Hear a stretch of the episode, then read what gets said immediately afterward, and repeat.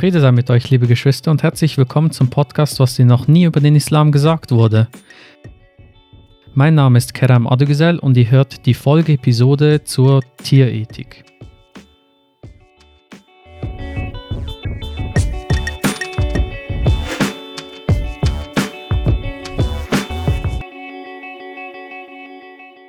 Wir haben heute Nick Schenkel wieder als Gast und wir werden heute wieder über Tierethik sprechen und vor allem ein wenig tiefer, damit wir insgesamt achtsamer gegenüber allen Geschöpfen sein können.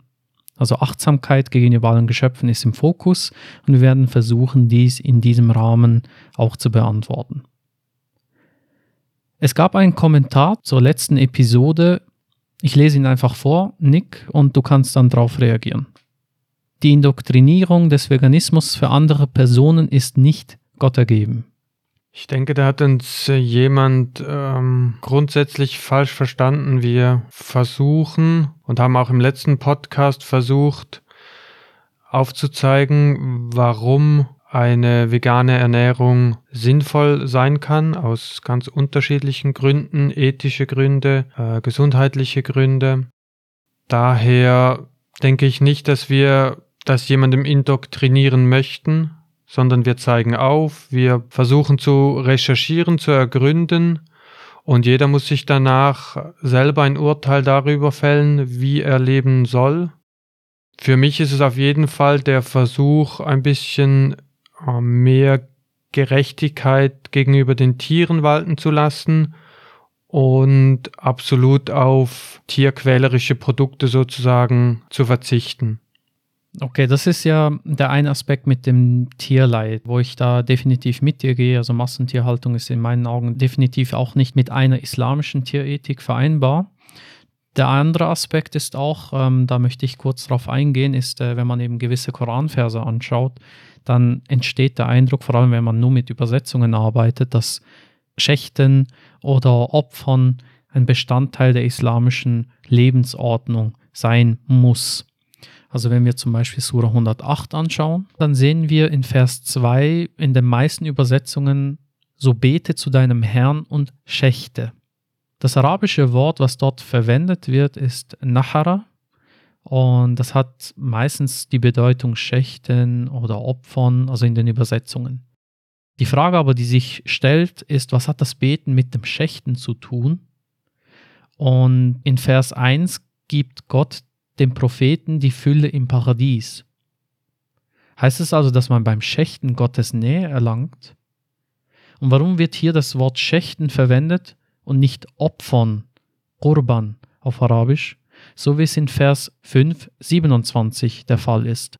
Und verließ ihnen den Bericht über die zwei Söhne Adams der Wahrheit entsprechend, als sie ein Opfer darbrachten. Es wurde von dem einen angenommen und von dem anderen nicht angenommen der sagte, ich schlage dich tot. Er sagte, Gott nimmt es an, nur von den Achtsamen. Also Tiere zu opfern ist nicht einmal ein Garant dafür, dass wir die Gottesfurcht oder eben die Ehrfurcht oder die Achtsamkeit erlangen oder dass es von Gott überhaupt angenommen wird. Und so wird das auch im Koran in Surah 22 erwähnt, dass Gott nicht ihr Fleisch oder ihr Blut erreicht, sondern nur unsere Achtsamkeit. Also kann man dort nochmal hinterfragen, was es eigentlich ist, was für Gott wichtig ist. Ist es das Opfern an sich oder nicht? Aber zurück zu Surah 108. Diese Fragen zeigen eigentlich auf, dass Schächten hier keine gute Wahl ist.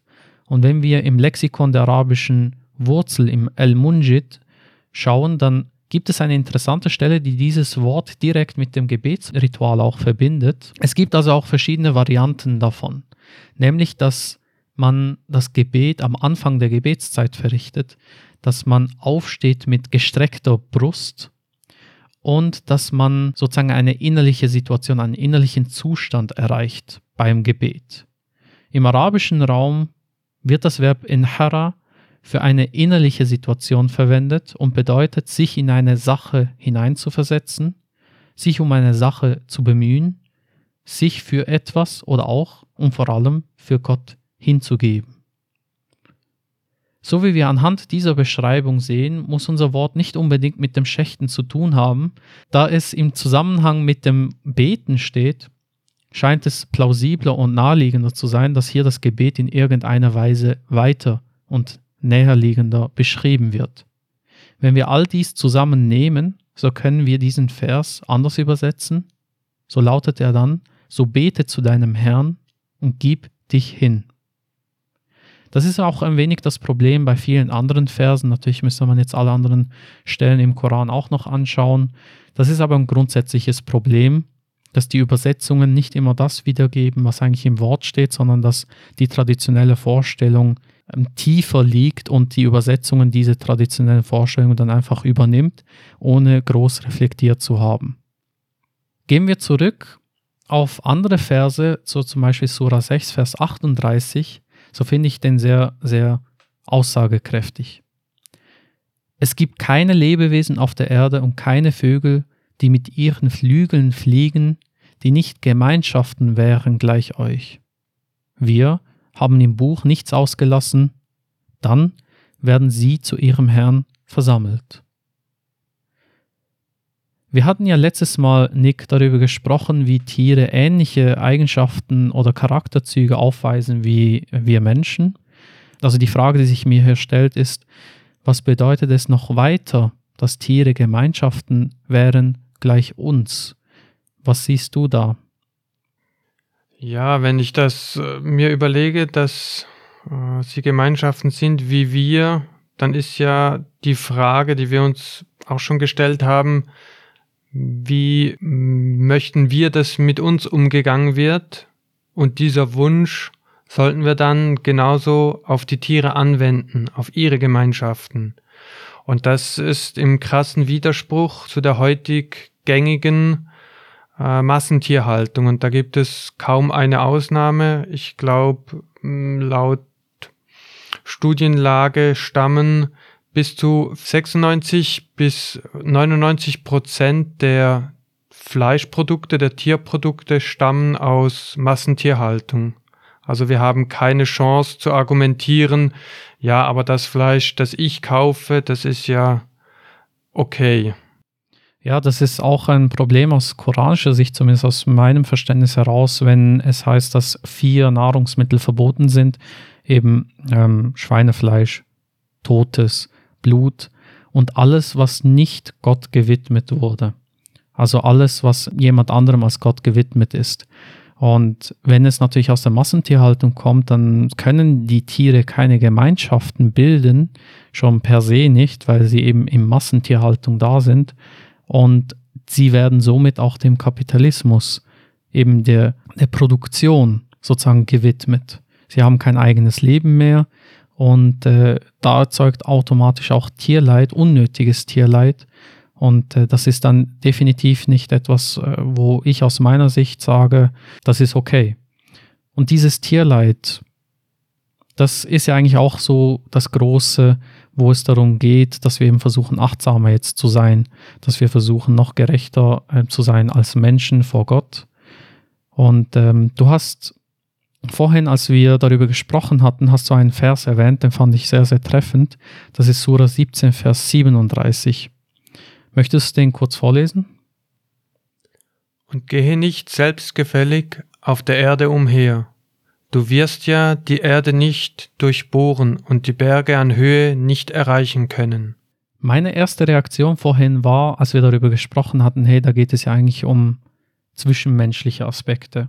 Und du meinst es dann auch, ja, wieso eigentlich nur zwischen Menschen, wieso nicht allgemein? Das fand ich eine sehr interessante Aussage von dir und äh, habe dann darüber nachgedacht und muss dir da zustimmen. Ja, es ist wirklich allgemein. Gehe nicht selbstgefällig auf der Erde umher. Das heißt, nachdenken, sich bewusst werden, was bedeutet mein Verhalten für meine Umgebung und nicht nur im zwischenmenschlichen Bereich, sondern allgemein. Das kann man natürlich auch auf die Umwelt allgemein beziehen, nicht nur auf Tiere, aber auch in Bezug auf Tiere ist es sehr wichtig. Und da ist dann der Begriff Lebensraum in den Sinn gekommen. Da haben wir einen Vers in Sura 24, Vers 41, wo es heißt, hast du nicht gesehen, dass Gott preisen, die in den Himmeln und auf der Erde sind, und die Vögel mit ausgebreiteten Flügeln? Jeder kennt sein Gebet und seinen Lobpreis, und Gott weiß, was sie tun. Wenn wir diese beiden Verse also kombinieren, wenn wir versuchen darüber nachzudenken, was bedeutet das jetzt, dass jedes Geschöpf sein Gebet kennt und auch die Lobpreisung und das mit den Lebensräumen verbindet, dann bedeutet das also auch, dass wir nicht einfach achtlos und selbstgefällig auf Erden umhergehen und äh, hochmütig, hochnäsig sind und sagen, alles gehört uns, sondern uns bewusst sind, dass Gott eben die Erde für alle Geschöpfe erschaffen hat und dass diese Lebensräume von Tieren zu schützen sind, weil wir sonst Gefahr laufen, diese Lebensräume zu zerstören und somit auch sogenannte Gebetsräume dieser Lebewesen. Ja, wir wissen ja nicht wirklich, wie diese Tiere ihre Gebetsräume gestalten, wie sie wirklich beten. Und das ist ein Aspekt, der ist wirklich sehr tiefgreifend, dass wir in der Umgebung, in der Natur höchstmögliche Sorgfalt walten lassen, damit wir eben diese Lebensräume schützen. Leider ist der Mensch nicht in der Lage, diese Lebensräume zu schützen und so haben wir seit Hunderten von Jahren mehrere Lebensräume kontinuierlich zerstört, sodass die Artenvielfalt auch immer weniger wurde. Was denkst du, was würde schon mal helfen, dass wir in dem Bereich achtsamer unterwegs sind? Wo du das mit den Lebensräumen erwähnt hast, ist mir auch wieder in den Sinn gekommen, dass der Fleischkonsum einen doppelten Einfluss auf diese Lebensräume hat. Einmal, dass wir die Tiere einsperren, beziehungsweise eine gewisse Fläche brauchen, um die Tiere weiden zu lassen. Und zweitens, dass wir für die äh, Futterproduktion der Tiere noch viel mehr Lebensraum brauchen und eben so weit gehen, dass wir äh, den Regenwald abholzen, nur um die Masse der Tiere zu füttern, die dann wiederum von den Menschen gegessen werden. Die Frage war, wie man das vermeiden kann. Die, die einfachste Antwort ist, ist wiederum dass die vegane Ernährung, weil wir komplett uns aus diesem Prozess herausnehmen. Im weiteren Verlauf könnte man sich dann fragen, okay, wie betreibt man nachhaltigen Ackerbau? Wie versorgt man angemessen die Tiere? Wie viel Platz brauchen sie? Diese Themen werden ja schon alle in, in gewisser Weise angesprochen, in, in, in Politik, in Wirtschaft, aber halt nicht konsequent dann wirklich umgesetzt. Es sind immer wieder Annäherungen, Annäherungsversuche, man diskutiert etwas, aber es wird halt nicht, ja, wird halt nicht dann wie zu Ende gedacht. Ja, und äh, wir selber sind dann die, die eigentlich auch die Rechnung bekommen, halt ein bisschen später oder vielleicht äh, eigentlich schon jetzt, aber wir sehen es nicht und sind blind in gewissen Lebensbereichen. Da ist mir auch ein anderer Vers oder zwei Verse, die zusammenhängen, in, in den Sinn gekommen aus Sura 16. Da geht es um die Biene. Sura 16, Verse 68 und 69. Und dein Herr hat der Biene eingegeben, nimm dir Häuser in den Bergen, in den Bäumen und in den Bienenstöcken. Hierauf isst von allen Früchten, ziehe auf den Wegen deines Herrn dahin, die geebnet sind. Aus ihren Leibern kommt ein Getränk von unterschiedlichen Farben, in dem Heilung für die Menschen ist. Darin ist wahrlich ein Zeichen für Leute, die nachdenken. Was ich hier speziell finde, ist, dass unser Herr mit der Biene nicht nur spricht, in dem Sinne, wie das sonst erwähnt wird, sondern hier wird ein ganz spezielles Wort verwendet, nämlich eingegeben. Also da geht es sozusagen um eine Offenbarung, um eine Eingebung. Es hat also eine höhere Bedeutung, als einfach nur zu reden und zu sagen, sozusagen als ein einfacher Befehl, sondern das ist in der Natur der Dinge hineingelegt, dass die Biene das so macht. Man könnte auch von der natürlichen Veranlagung sprechen. Aber auf jeden Fall ist das etwas, wenn wir diese Räume zerstören, nehmen wir keine Rücksicht auf die Offenbarung unseres Herrn, die er der Biene eingegeben hat. Also wenn wir die Biene nicht unterstützen, ihre Lebensräume zu erhalten, dann werden wir in dem Sinne auch nicht mehr die Heilung bekommen, von der die Rede ist. Also mindestens dieser direkte Zusammenhang ist gegeben. Und wir wissen ja auch, dass, wie wichtig die Bienen für die Umwelt sein müssen und dass wir eigentlich dort Alarm schlagen müssen, wenn die Bienen aussterben und die Artenvielfalt allein wegen dem Aussterben der Biene in Gefahr gerät. Jetzt, wo du den Vers mit der Biene erwähnt hast, erinnere ich mich gerade an den Dokumentationsfilm, den ich auf jeden Fall empfehlen kann. Der heißt More Than Honey. Da sieht man, wie eben auch Bienen unter den Menschen zu leiden haben. Und als krasses Beispiel fand ich den auch, ich glaube, das war in, äh, in China, wo sie Menschen einsetzen mussten, um zum Beispiel Apfelplantagen, um die Blüten zu bestäuben. Also da musste dann auf jeden Baum ein Mann mit so einem kleinen Wattestäbchen und Blütenpollen musste versuchen, möglichst viele Blüten sozusagen befruchten, damit danach Früchte entstehen. Und da merkt man mal, wie wichtig so kleine Organismen auf der Welt sind, dass wir ohne Bestäubung es wird im Film auch erwähnt, also die, die Gemüse-Früchteregale wären ziemlich leer. Und das Einzige, was dem Mensch in den Sinn kommt, ist äh, Pestizide einzusetzen, um auf der einen Seite ein Schädling zu bekämpfen, aber auf der anderen Seite werden durch die Pestizide die Bienen getötet und eben eine Bestäubung kann nicht mehr stattfinden.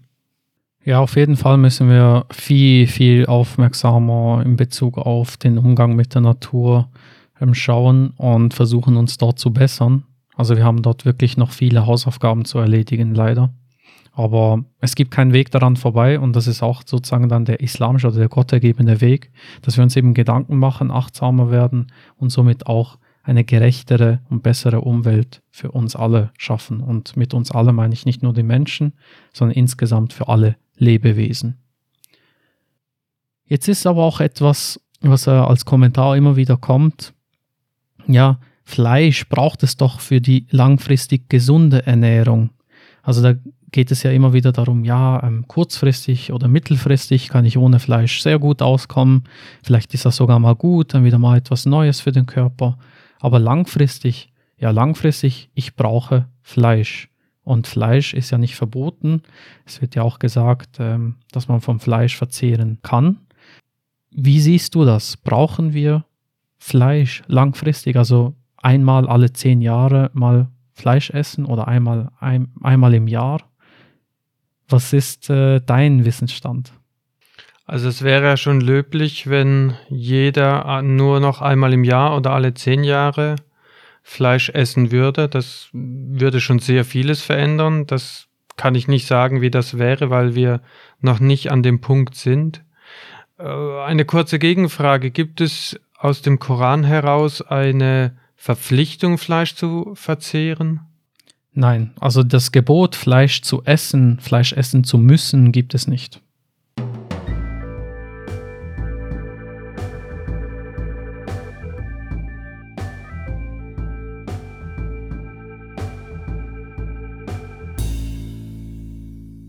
Ich möchte noch ähm, einen Punkt von, äh, von vorhin ergänzen. Wir haben davon geredet, äh, die Politik macht was, die, die ist dabei. Es gibt ja zum Beispiel Tabaksteuer, weil Tabak schlecht ist für die Gesundheit. Okay, warum gibt es keine Umweltsteuer für Fleisch, wo es doch so schädlich ist für Umwelt und Mensch? Keine Ahnung. Das können Politiker beantworten. Ähm, das ist eben auch die Frage, ist Fleisch wirklich schädlich für den Menschen? Laut Studien im Maße, so wie die Menschen es hier in der westlichen Welt verzehren, ja, das haben wir auch schon letztes Mal besprochen, dass es tatsächlich verschiedene negative Auswirkungen auf den Körper hat. Und genauso haben wir bei einer rein pflanzlichen Ernährung viele positive Auswirkungen auf unseren Körper. Und nicht, dass wir dadurch kürzer leben würden, weil uns etwas fehlt. Nein, wir leben eher länger, wir leben gesünder, wir leben vitaler. Wir kennen das Beispiel von einem Löwen, wenn eine Gazelle frisst, danach äh, den ganzen Tag rumliegt oder mehrere Tage sogar rumliegt, weil die Verdauung von Fleisch so viel Energie benötigt. Andersherum regt die Verdauung von pflanzlicher Nahrung eher zur Aktivität an, was auch schon positiv sich auf unseren Bewegungsdrang dann auswirkt. Jetzt, wo du die pflanzliche Ernährung erwähnt hattest, ich finde das spannend, mir ist jetzt gerade ein Beispiel in den Sinn gekommen aus Surah 2, Vers 61, da geht es um die Geschichte von Moses und seinem Volk, wie sie eben von Pharao aus Ägypten rausgehen, also den Exodus. Und ich lese den Vers einfach vor. Und als ihr sagtet, Moses, wir werden nicht nur eine einzige Speise dulden, so bitte deinen Herrn darum, uns das hervorzubringen, was aus der Erde entsprießt, wie Kräuter, Gurken, Knoblauch, Linsen und Zwiebeln. Er sagte, wollt ihr das Gute gegen das Minderwertige eintauschen, dann steigt herab nach Ägypten, dort findet ihr das, wonach ihr fragt. Der Vers geht dann noch weiter, da geht es dann allgemein um die Geschichte von Moses, eben, dass wir auf dem Wege Gottes bleiben müssen und dass materieller Reichtum eben es nicht wert ist, vom Weg Gottes abzukommen. Das ist so ein bisschen die Moral der Geschichte. Was ich hier spannend finde, ist, dass die Menschen, die Hunger erleiden, die eben nur eine einzige Speise haben, die fragen nicht, hey, kannst du uns Fleisch geben, kannst du uns nicht Kühe bringen und so weiter und so fort, sondern wir wollen Linsen, Zwiebeln, Gurken, Kräuter, Knoblauch, eben pflanzliche Ernährung. Das finde ich hier sehr spannend. Also anscheinend wissen die instinktiv, dass pflanzliche Lebensmittel ihnen mehr Kraft und Ernährung und auch irgendwie Freude gibt am Leben als fleischliche Ernährung. Und obwohl auch Manna und Wachteln vorher erwähnt werden und dass es ihnen ja damals erlaubt war. Ich zumindest verstehe daraus, dass wir immer wieder hinterfragen müssen, was bedeutet es für mich und meinen Körper, dass ich das verzehre, was ich gerade verzehre. Also dass ich mir bewusst werde, es gibt Dinge, die gut sind und Dinge, die vielleicht nicht so gut sind. Dass ich mir definitiv die Frage stelle, was braucht mein Körper langfristig? Und gemäß Koran zumindest scheint es so zu sein, dass die Juden damals eben pflanzliche Ernährung vorzuziehen hatten. Da würde ich noch ergänzen in Bezug auf den Fleischbedarf, dass wir das für eine langfristig gesunde Ernährung bräuchten, dass es ja vor allem mit Vitaminen oder dergleichen auch argumentiert wird. Wenn man dem ein wenig nachgeht, dann sieht man, dass äh, Vitamin B12, was ja sozusagen das Hauptargument zu sein scheint für den Fleischverzehr, dass wir das auch sehen, dass aufgrund der industriellen Verarbeitung vom Fleisch dass aufgrund der vielen Antibiotika und äh, Pestiziden in den ganzen pflanzlichen Ernährungsstoffen für die Tiere, dass auch diese Vitamine zurückgehen. Das heißt, egal ob Fleischesser oder nicht, wir sind momentan sogar an einem Punkt gelangt, wo wir Nahrungsergänzungsmittel brauchen, um wirklich alles abzudecken. Aber auf jeden Fall ist das jetzt bei vielen anderen Menschen, dass obwohl sie Fleisch essen, auch ein Vitamin B12-Mangel herrschen kann. Also das Argument reicht nicht aus, es ist eben auch die industrielle Verarbeitung der Ernährungs-, der Lebensmittel allgemein, nicht nur Fleisch, was eben die Nährwerte zerstört. Ähm, was ich dort aber noch genauer anschauen möchte mit dir zusammen ist, ja, wir haben ja, wenn man jetzt einen Weg gehen möchte, wie man das besser macht, dann haben wir Bio, wir haben sozusagen Demeterfleisch. Es gibt auch zum Beispiel Schlachthäuser, die sagen, sie schlachten eine Kuh nur, wenn die Kuh komplett verwertet wird. Jetzt ist die Frage, wie siehst du das? Also wie, wie bist du damit umgegangen damals? Hast du gesagt, ja, Bio ist gut und äh, hilft das den Menschen aus seiner Sicht, dass wir einen Weg finden, ah, ich schaue jetzt auf Bio, ich schaue jetzt auf äh, Eier aus Freilandhaltung, ich schaue auf dies und das und damit ist dann das alles erledigt? Ich denke, dass es ein Versuch ist. Ich, bevor ich Vegetarier und dann Veganer wurde, habe ich auch auf, auf solche Labels geachtet. Auch da muss man ständig hinterfragen, okay, wer kontrolliert diese Labels, wer profitiert diese Labels, warum gibt es diese Labels, was ist denn tatsächlich der Unterschied? Und die Unterschiede sind eben nur sehr, sehr klein. Also wenn ich jetzt biologisches Fleisch nehme, okay, dieses Tier hat ein bisschen anderes Futter, dieses Tier hatte ein paar Quadratmeter mehr Auslauf drinnen, vielleicht auch ein bisschen mehr Platz draußen, aber es endet am Schluss im selben Schlachthof und es hat dieselbe Lebensspanne hinter sich gebracht. Also dieses Tier lebt nicht wesentlich besser, es lebt garantiert nicht länger und es muss dasselbe Leid vor seinem Tod oder während dem Tod erdulden wie alles andere Fleisch. Und da frage ich mich schon, okay, was, was bringt uns dann dieses Label? Ist das tatsächlich eine Verbesserung oder ist es nur ein Schönreden, eine Augenwischerei, damit der Konsument, und dazu habe ich auch gehört, ein gutes Gefühl hat. Ja, ich kaufe jetzt Bio, dann ist alles in Ordnung. Ich kaufe nur noch Fairtrade-Bananen. Ich kaufe nur noch Demeter-Eier. Der Weg ist nicht verkehrt, aber auch hier gehen diese, diese Labels viel zu wenig weit und oft können sie gar nicht kontrolliert werden. Wenn man wirklich jeden Hof ausreichend kontrollieren wollte, ob er jetzt biologisch produziert oder nicht, bräuchte es eine riesige Armada von Beamten, was weder sinnvoll noch äh, zweckdienlich schlussendlich dann ist. Ja, also wie, wie schon oft erwähnt, die Dinge immer hinterfragen. Ja, auf jeden Fall. Also auch äh, gilt hier wieder der Koranvers aus Surah 17, Vers 36, dass man nichts verfolgen soll, wovon man keine Kenntnis hat, dass das Auge, das Gehör und der Verstand, sie alle werden zur Rechenschaft gezogen.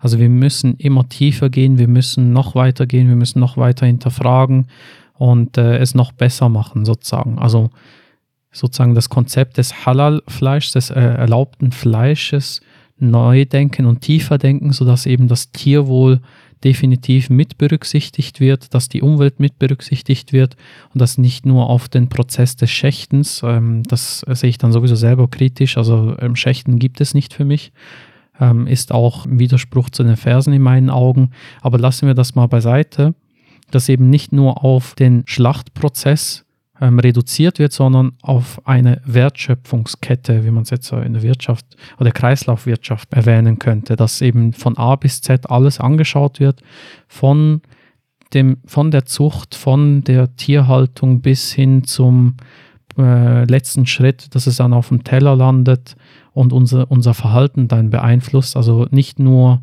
in Bezug auf unser Konsumverhalten, sondern auch eben mit dem Prinzip der Verschwendung, Israf aus dem Koran, dass wir das Prinzip der Verschwendung auch mit berücksichtigen. Was ist zu viel, was ist zu wenig, was tut der Umwelt gut, was tut mir gut, was tut meiner Gesellschaft gut, dass all das mit berücksichtigt wird. Du hast ja ein Beispiel mitgenommen aus dem Buch Peace Food. Wieso hast du dieses Beispiel ausgewählt, Nick? Ich habe dieses Beispiel ausgewählt, weil es mich äh, selber tief bedrückt hat. Also da gibt es ein ganzes Kapitel, das nur vom Leid der Tiere handelt. Und ich muss, musste das Buch äh, regelmäßig äh, zur Seite legen. Ich finde es wichtig. Äh, es scheint vielleicht plakativ zu sein, doch niemand hat so richtig Einblick in, in den Prozess des Schlachtens. Niemand kann einfach so in ein Schlachthaus gehen und sagen, oh, ich möchte mal äh, vorbeikommen und mir das Ganze anschauen. Das gibt es nicht. Das wäre auch viel zu brutal. Und ich möchte darum ein Beispiel aus einem Erfahrungsbericht aus einem solchen Schlachthof vorlesen. Es ist nicht leicht, darüber zu reden. Du stehst unter totalem Stress, dem ganzen Druck, und es klingt richtig gemein, aber ich habe ihnen den Elektrotreibstab in die Augen gesteckt und ihn dort gelassen. Wenn du ein Schwein hast, das sich weigert, sich zu bewegen, nimmst du einen Fleischhaken und hakst ihn in seinen Anus, dann ziehst du ihn zurück, du ziehst diese Schweine, während sie leben, und oft reißt der Haken aus dem Arschloch. Im Tötungsbereich, wo immer viel Blut fließt, macht einen der Blutgeruch ganz aggressiv, wirklich. Du kriegst die Einstellung, dass wenn ein Schwein nach dir tritt, du es ihm heimzahlst. Eigentlich tötest du es ja schon, aber das reicht noch nicht. Es muss leiden. Du gehst hart ran, setzt ihm zu, schlägst ihm die Luftröhre kaputt, lässt es in seinem eigenen Blut ertrinken, spalt es ihm die Nase. Ich war nicht der Einzige, der solche Sachen gemacht hat. Ein Schlachter treibt die Schweine manchmal noch lebend in das Brühbad. Und jeder, die Treiber, die Anhänger, die Saubermacher, schlagen Schweine mit Metallrohren. Jeder weiß das, alles. Ein lebendes Schwein guckte an mir hoch, und ich nahm einfach mein Messer und nahm ihm das Auge raus, während es einfach da saß, und dieses Schwein schrie einfach nur. Oder die Mehrzahl von Kühen, die sie aufhängen, ist noch am Leben. Sie öffnen sie. Sie sind immer noch am Leben, ihre Füße sind abgeschnitten. Sie haben ihre Augen weit aufgerissen, und sie weinen, sie schreien, und du kannst sehen, wie ihnen die Augen fast rausspringen. Das ist ein Erfahrungsbericht von vielen verschiedenen. Wir haben auch früher gedacht, ja, in der Schweiz, in den Schweizer Schlachthöfen läuft das anders ab. Das ist leider nicht der Fall. Das läuft in Deutschland, in Österreich, also auch in den, sagen wir, zivilisierten Ländern läuft das ähnlich ab. Das ist einfach zu begründen, weil nur so durch eine hohe Produktivität am, am Töten äh, lässt sich genug Geld herausbringen. Also es wäre utopisch zu denken, dass in der Schweiz jedes Tier einzeln in Ruhe zum Schlachter geführt wird, dann wird es wird ihm noch sanft über den Rücken gestreichelt, dann wird es betäubt, dann wird es, wenn es tot ist, erst weiter verarbeitet. Viele Leute, die in einem Schlachtbetrieb arbeiten, ähm, die arbeiten da nicht lange. Im Buch wird beschrieben, dass es da eine Fluktuation der Arbeiter von 100 Prozent gibt. Und die Arbeiter sind sehr oft ungelernt und sind auch Ausländer, sind, sind Leute, die, die sonst wo nirgendwo eine Arbeit finden würden, die einfach darauf angewiesen sind, irgendwie Geld zu verdienen, weil freiwillig würde diese Tätigkeit niemand machen. Es gibt viele Berichte, wie ähm, besagen, dass auch äh, dieses Bolzenschussgerät, was zum Töten der Rinder hergenommen wird, dass das nicht richtig angewandt wird, dass die Tiere einfach umfallen, aber nicht tot sind, dass sie in Ohnmacht fallen und zu einem späteren Zeitpunkt des Verarbeitungsprozesses wenn ihnen zum Beispiel die Haut vom Körper gezogen wird, nochmal erwachen und man sie dann da wie nochmal töten muss oder sie dann einfach weiterverarbeitet und sie sowieso dann sterben. Also da gibt es sehr viele, sehr grauslige Erfahrungsberichte von diesen Schlachthöfen. Was in dem Beispiel auch erwähnt wurde, habe ich auch an anderer Stelle nochmal gelesen. Und das ist auch in Deutschland und der Schweiz so, äh, man hat Schweine sozusagen nach der Schlachtung obduziert und festgestellt, dass in ihren Lungen noch Wasser ist. Also die werden nach dem eigentlichen Töten oder eben Betäuben in ein Brühbad geworfen, wo sie tot sein sollten schon und dann einfach abgekocht werden. Und dadurch, dass eben Wasser in ihren Lungen noch ist, haben diese Tiere noch gelebt. Also die haben versucht zu atmen. Also wenn man sich das wirklich mal verinnerlicht, wie, wie dieses Lebensende aussieht. Und wenn wir jetzt wieder zurückgehen zu Gemeinschaften wie wir, wie möchten wir sterben? Wenn wir im Sterbebett liegen, möchten wir unsere Liebsten um uns haben. Wir möchten eine ruhige Atmosphäre haben. Die Tiere haben diese Möglichkeit nicht. Wir stellen uns mal vor, dass, dass wir in einem Schlachthof äh, unser Lebensende fristen müssen. Das wäre grausam. Es riecht überall nach Blut. Wir sehen vor uns, wie unsere Nachbarn schon einmal getötet werden. Wir sehen, dass diese Nachbarn vielleicht wieder aufwachen und noch gar nicht tot sind und dann am lebendigen Leibe gehäutet werden.